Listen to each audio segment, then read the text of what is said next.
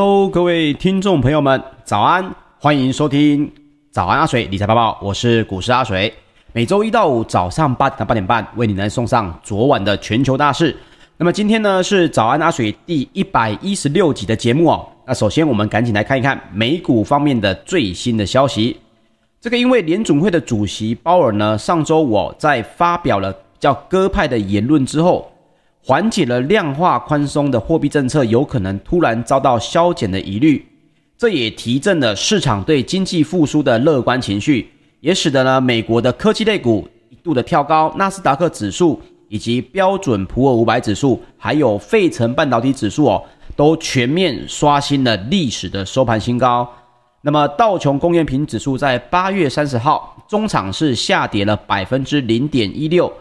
纳斯达克指数则是上涨了百分之零点九，这也创下了一个历史的收盘新高哦。那标准普尔五百呢，则是上涨了百分之零点四三，费城半导体则是上涨了百分之零点二九。好，我们有聊到哦，鲍尔在上周五在杰克森霍尔的这个央行年会发表了演说的时候，就表示，FED 对于削减 QE 哦会审慎以待。他并重申经济正在稳定的复苏，所以路透社也就报道哦，相关的投资策略师也就指出，其实呢，市场上在上周哦，原本已经为鲍尔可能公布削减时间表已经做好了万全的准备，但是呢，却没想到他完全没有提及时间表，这添增了这个市场的信心，期望呢，宽松的政策能够抵消确诊人数增加的部分风险，也因此呢。可以看到，像是苹果上涨了百分之三点零四，收在一百五十三点一二美元，这个价位也已经创下了历史的收盘新高。那么，根据外电二十九号的报道哦，天风证券知名的苹果分析师呢郭明奇在最新的研究报告中就指出，预测即将发布的 iPhone 十三的系列机种中，将有一款会支援低地球轨道，也就是 LEO 哦。卫星通讯模式，换句话说，就是用户在所在地的地方，如果已经超出了所谓的四 G 或者五 G 的基地台涵盖范围，也依旧可以传讯并且打电话。那么报告并称，苹果最有可能合作的科技公司与服务商，据传是美国卫星通讯公司 Globalstar。那么 Globalstar 呢，也闻讯跳空飙涨了百分之六十四点三四。收在二点三五美元，创二月十七号以来的收盘新高。包括其他、哦、所谓的低地球轨道的卫星通讯服务商，也因此同步的走强。那么另外呢，也因为受惠于低利率的环境，价值高度依赖未来营运的高科技成长股呢，也同步的走高哦。其中包括了亚马逊，还有 Google 的母公司 Alphabet。也分别上涨了百分之二点一五以及百分之零点六四，这也使得纳斯达克的指数表现是优于标普以及道琼等类股。那么，另外在个股变化方面呢，今天比较大的一个新闻哦，包括了美国的热门免手续费的网络券商呢，Robinhood，它重挫了百分之六点八九哦，收在四十三点六四美元。这是因为呢，美国证券交易委员会 SEC 的主席 Gary 接受巴伦周刊的专访时就表示，备受争议的订单流支付商业模式可能会遭到禁止。那么内部呢，已经开始讨论这个议题。那 Robinhood 因为采用的就是所谓的订单流支付的商业模式，也是他们最主要的收入来源，所以呢，也因为这个方式哦，才能将用户的收交易手续费。下砍到零哦，那我们来简单说一下什么叫做 PFOF 哦，就所谓的订单流支付哦。首先呢，我们来讲一下 Robinhood 这一个软体哦，应该说它是一个券商，但是它同时也是一个软体商。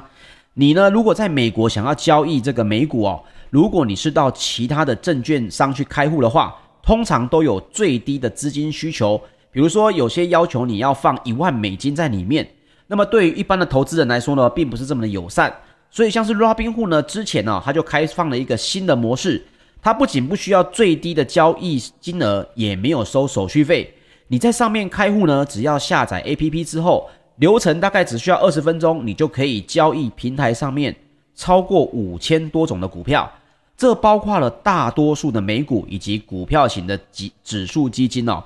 这个阿水以前在外商工作的时候呢，呃，公司也要求我们去开可以交易美股的户头哦。当时哦，使用的是 E*TRADE，各位也知道，光是在那个地方要开户上传资料呢，我们公司哦就要来用一个专门的课程，让大家一步一步的跟着来注册。所以 Robinhood 出来之后哦。改变了整个散户在交易美股的这个行为，那么 Robinhood 它的营收呢，更是依赖所谓的客户的订单流模式。好，所以他们的执行长在今年的二月十八号就说到哦，他们公司最主要的营收来源呢，占了百分之五十，就是我们刚刚说的 PFOF，就是客户订单流。好，那到底什么是客户订单流？又为什么会被这个 SEC？SEC 的主席说明令的禁止呢？其实啊，这是因为 Robinhood 在收到用户下单之后，他并不是直接把你的委托单送到交易所，而是呢绕道把你的订单哦出售给所谓的造市商。那这些造市商呢来实际履行交易的媒合，那你会以为你的单子呢是送到了市场上去做交易，但其实呢，他是把你的委托单呢。卖给了做这些造市的这些企业，那这些造市的企业呢，通常都是由量化的基金公司来经营，也通常都是使用高频交易来做买卖价差的获利哦，甚至在进行套利的行为。好，大家就觉得很奇怪哦，因为在台股当中呢，似乎不会碰到这种模式，主要是因为美国的交易制度当中，其实有超过两百多家不同的交易所。那如同大家所知道。现在的网络很进步，但是呢，你从比较远的地方，比如美国西岸与美国东岸，他们之间会不会有资讯的落差？有可能只有几 microsecond，但是呢，这个毫秒、微秒的落差呢，就有可能有利可图哦。所以这当中呢，有非常多的交易中心跟做事的这些商人呢，他们的竞争其实十分的激烈，甚至之前。也有这个相关的这个电影哦，也演过类似的故事。直接呢，在这个光纤网络下面哦，就为了提高呃提高你的网络的延，对不起，是降低你的网络延缓的速度哦，来进行更大的套利交易。所以这整个现金，这整个 PFOF 呢，也是目前所谓的高频交易商哦，一个很大的支出。那么到底这个有多好赚呢？用户哦，只要每进行一百美元的股票交易，Robin 户呢大概可以收到十七块，呃，十七美分的回扣。那么一百美元的，如果你是做期货或选择权的交易呢，Robinhood 则可以赚取五十八美分。好，五十八美分呢，其实也不到一块钱美金，一百块不到一块钱，听起来很少，但是聚沙成塔，Robinhood 啊就可以获得可观的收入。也就是说。用户的交易量越频繁，Robinhood 就赚得越多。那么在这种驱使下呢，Robinhood 就会提出非常多创使得人们哦交易去尽量多委托的这个情况出现。所以免手续费啦，没有最低的这个呃金额限制啊，也都是他们的获利来源。在二零二零年六月，光是每天平均产生的佣金哦，就有四百三十万笔。远超其他的竞争对手，比如说刚刚阿水提到的 E*TRADE 这些公司，甚至是第二名、第三名加起来都没有它的多哦。那么研究 Robinhood 呢，成交这个美国证交所的财报就表示就表示哦，发现该公司从客户订单流中获利，并且出售客户数据所获得的利益呢，似乎也是其他券商的十倍。好，大家一定觉得奇怪啊，对于交易者来说。我也不管你把我的单子卖到哪里去，反正不用手续费就好嘛。我为什么为什么 SEC 要来管这件事情呢？毕竟我也是真正在做交易啊，我并没有做到这个假的委托单嘛。那么实际上呢是这样子的哦。首先呢，Robin 戶真正服务的客户其实并不是这些散户，这些散户呢只能说是提供交易来源的一个用户而已。所以 Robin 戶真正服务的这些客户是谁？是高频交易商，那么该公司呢下单的品质哦，就部分的也就令人质疑。而且高频交易商也不是做慈善的，他们花大钱来购买散户的资料，势必呢就是要从散户身上来榨出更多的资金。好，那我们来提到高频交易对一般的这些交易员来讲，或者是一般的投资人来讲，有什么缺点吗？有哦，比如商业内幕在二零一二年呢，他的文章中哦，就请这个美股的交易员用浅显易懂的语言来解释高频交易。那么当中就提到哦，比如说你今天在超市花了五美元买了一加仑的牛奶，但是呢，当你拿起这罐牛奶走往收银台结账的时候，这个价格已经涨到了五点零五美元，而且呢，你还只能买四分之三罐。在这种情况下，高频交易的证券公司就是速度很快，而且可以推测你购买行为的其他顾客。换句话说，如果这种顾客越多，他不只可以从中去截取一些相关的套利行为，比如说左边卖四块钱，右边要四块一毛钱来买，那么呢，我就左手买，右手卖，我就套利了一毛钱。但是这样的客户太多哦。这整个市场当中呢，就很难维持正常的秩序，因为你丢出去的单子基本上呢都被别人给套利套走了，所以也有可能会造成市场上的不稳定。那么另外呢，也因为这个原因，所以 SEC 希望来监管所谓的订单流支付的情况。另外啊，也包括 CNBC 的报道，第三方的数位支付平台呢，PayPal 也正在考虑为美国的客户来提供股票的交易平台。这也加深了 Robinhood 的股价跌幅哦。那 PayPal 呢也闻讯进涨了百分之三点六四哦。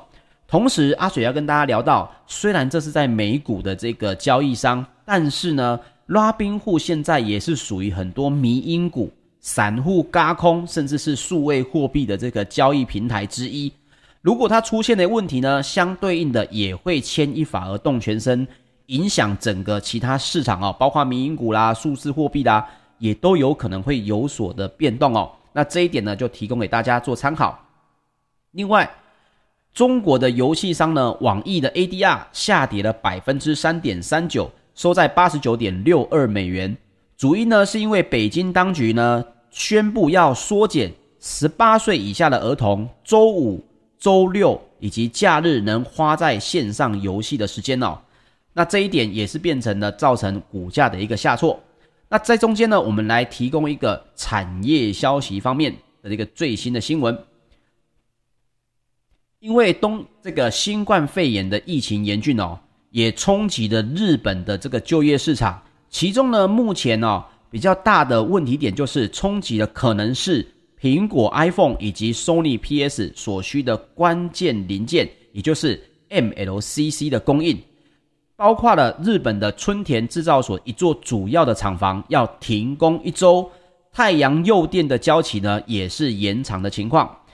其中包括《华尔街日报》，在日文版的三十一号就报道，随着东亚的新冠肺炎的疫情严峻，也让这个使用于苹果 iPhone 啊、Sony PS 游戏机以及电动车等广泛用途的 MLCC 呢供应不安的疑虑开始攀高。那么 MLCC，各位也知道，台股呢也有很多 MLCC 的上市公司，当中日本的 MLCC 呢也是属于世界第一大或者第二大的这个产量的企业哦，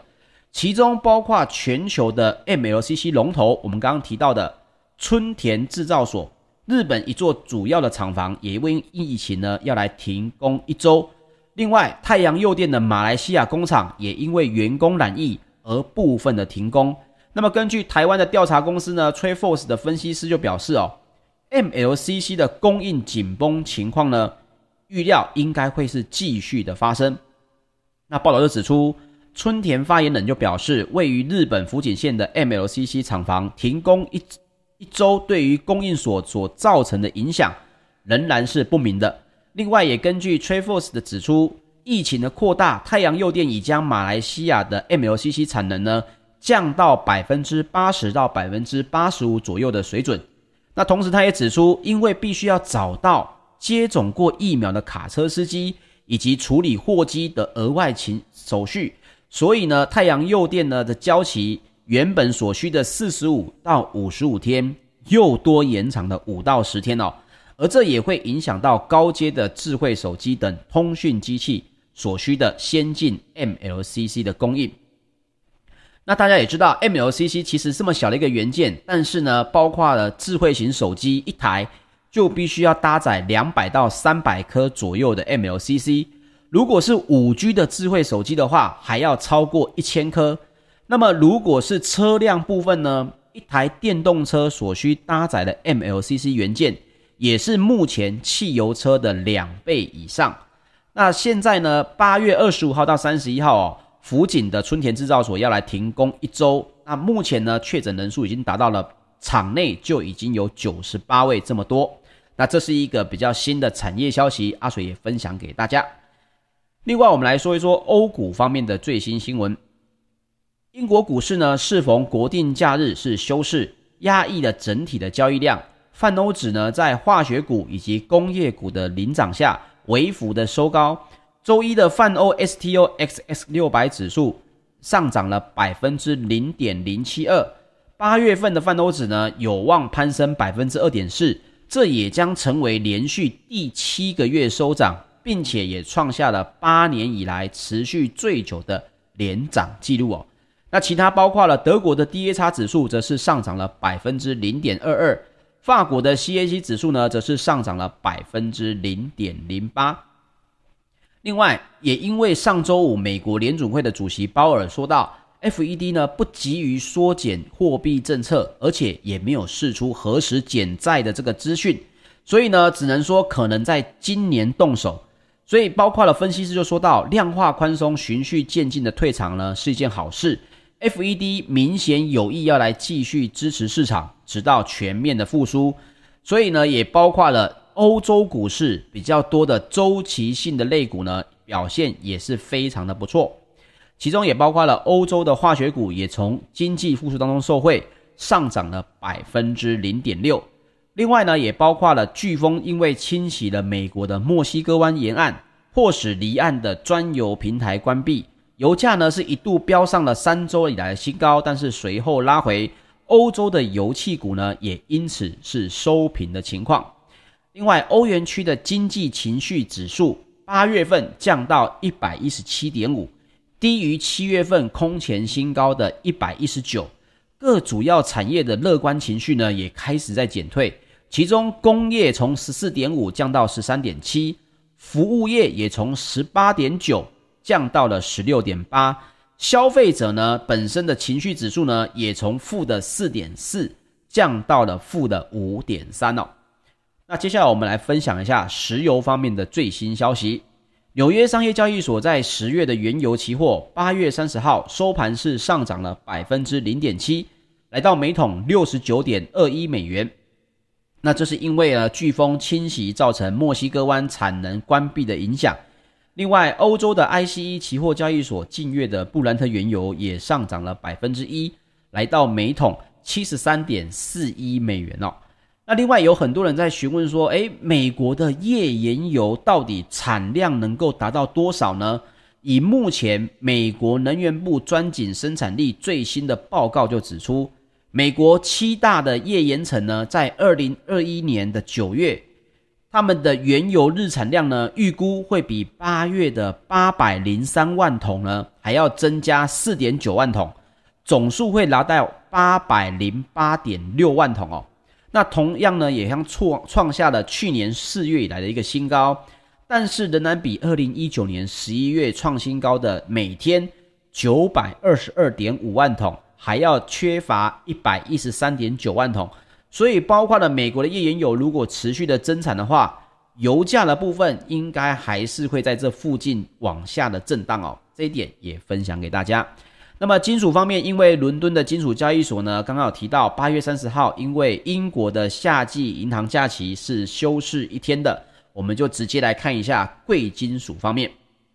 纽约的商品交易所呢，十二月的黄金期货在八月三十号收盘是下跌了百分之零点四，来到每盎司一千八百一十二点二美元。